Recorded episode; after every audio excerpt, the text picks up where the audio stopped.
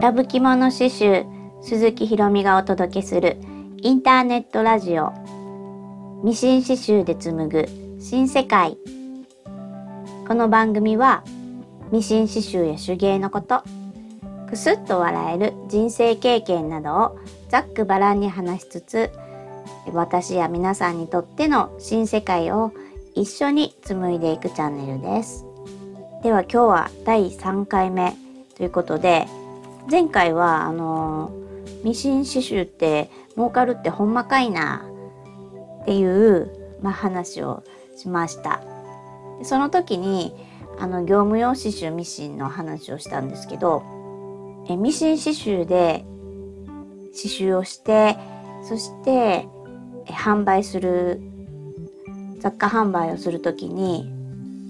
最初家庭用刺繍ミシンを購入してからえ雑貨販売っていうのをやる方もすごい多いんですね。もちろん趣味でやっている方でこう全然そんな販売とかもせずにお友達にプレゼントしたりとか自分のねお洋服に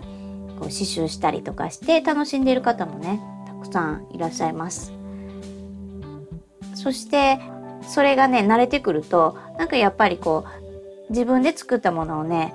売ってみたいって思う方も多くてミンネとかああいうクリーマとかでね自分の作品を売ったり喫茶店とかで置いてもらったり委託販売して販売したりとかいう方も多いです。男性からしたらこう手芸ってこうね趣味の領域でそれで販売するって言っても何？ちょっとしかさそんなのねお金ならないじゃんみたいな労力考えてみなさいよってねこう男性の方やったらね言うかなって思うんですよ。でまあ私の夫も言いますよ。なんかねあんた自分の時給考えてみなよって。どんだけねやってそのそんだけしか稼げてないんだったらねあんた一体時給いくらよ？みたいなことをね言われてねこの野郎とかってね 思ったりするんですけどねでもね自分がね作ったものがね売れるっていうのはこうすごいね喜びなんですよ。それはね本当に自分で物を作って打った人にしかわからない喜びっていうのがありますよ。私は刺繍ミシンで使える刺繍データをね作って販売してます。自分で刺繍データをデザインして自分一人で今まではこう自分の師匠である黒柳先生にデータを検品してもらってたんですよ。おかしいところがないかとか、うん、これでちゃんと縫えるかどうかとか見てもらってからあの刺繍データ販売してたんですけど初めてこう一人で刺繍データを作ってデザインからして刺繍データを作ってそしてネットのショップに載せてで初めてあの刺繍データがねダウンロードされて400円やったんですけど もうすごい嬉しかったですよ。涙ちょちょぎれるわってなんか私が作ったデータが売れたってなんかね世の中の人にちょっと認められたっていうか なんか大げさやけどそんなね気分になったのを今でもね覚えてますよ。やっぱりこう自分が世の中の人のために役に立ってるとか世の中の人に認められたっていうなんかそういう感覚っていうのは自分が作ったものを売ることで得られる喜びの一つやと思います。であとはね私すごい思うんですけどあの旦那さん夫に聞かなくても自由に使えるお金を得るっていうのがこれまたすごい喜びっていうかなんかこう自分のね自尊心を高めるなって思うんですよ。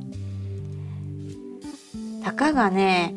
例えばさ月の売り上げがさ1万円ぐらいしかなかったとしてももうその1万円っていうのは10倍以上の価値があて10万円ぐらいになるような価値のお金でなんか自分にとってはその自由に使える1万円っていうのがすごいこう大きなこうなんていうのかな希望っていうかになるんですよ。今まではねこんなに買うにしてもあこれ買っていいかなあかんかななんかやらしいかな家族にとか好きなことして、ね、お金をもらえるその喜びっていうのはこう連鎖するんですよね。だから例えばご自分がこれがいいかわいいね好きだ他の人にも使ってほしいと思って、まあ、作品を作ると。そしてそれを好きって思ってくれる、ね、お客さんが自分の作品商品で雑貨を買ってくれて。そしてそれで得たお金でまた作品を良くするために自分が買いたい刺繍糸とか自分が買いたい材料とかを、ね、好きなように変える。それをまたこう作品として還元していってそしてまたお客さんにもっともっと喜んでもらってっていうこういうなんかいい気の流れっていうかいい循環が出来上がるんですよ。それはやっぱりね自分が作ったものを販売していくまあなんか醍醐味みたいな感じですよね。あのどんだけ売れたとかそしてお金も大事やけどでもやっぱ最初はそういう風なんじゃないんですよね。こう自分の世界観をこう他の人と一緒に共有できるっていうのもすごいね嬉しいしいや本当にね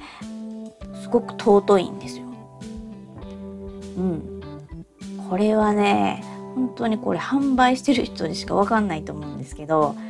うん、だからねもちろん本気でやるってなったらそれなりに頑張らないといけないけどでも働き方って人それぞれあっていいと思うし、ね、家のこととかちゃんとやったりとか子供との時間を充実させながら自分の何て言うのお小遣いっていう小遣いとはまたちょっと違うんだよな言い方がな。うん、なんか自分のこう好きなように好きなものを変えるからそれは手芸材料であったりとかね新しく開発したいね、え、作品のこう材料やったり本やったりね例えば何か見に行くことやったりとかそういうのをこう自由にね自分の裁量で使えるっていうのは、うん、すごい大きな意味がある。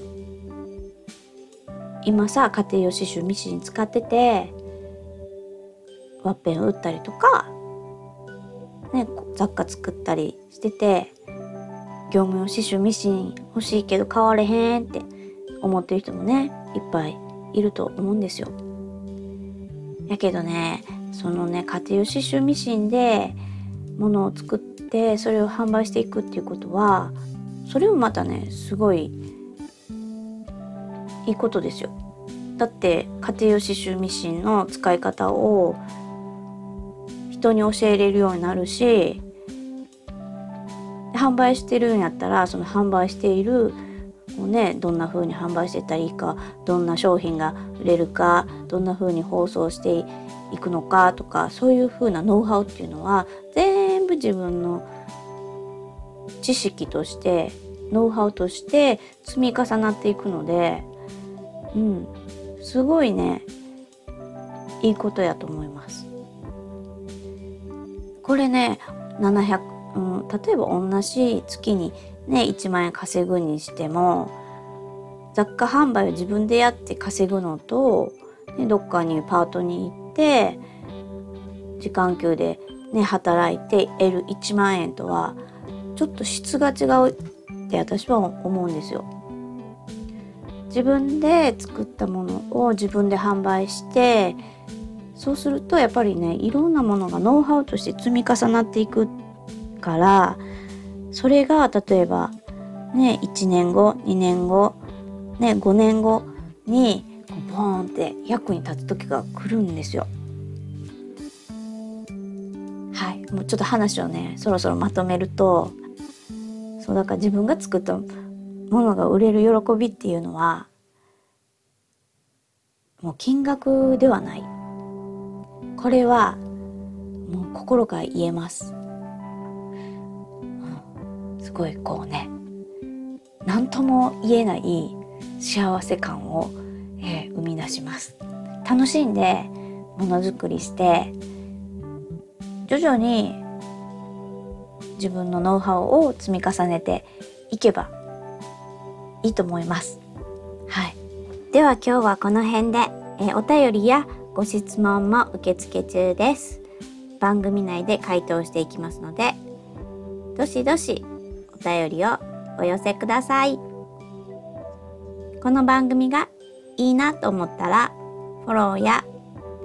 いいねボタンを押していただけると励みになります。以上、聞いてくださりありがとうございました。またね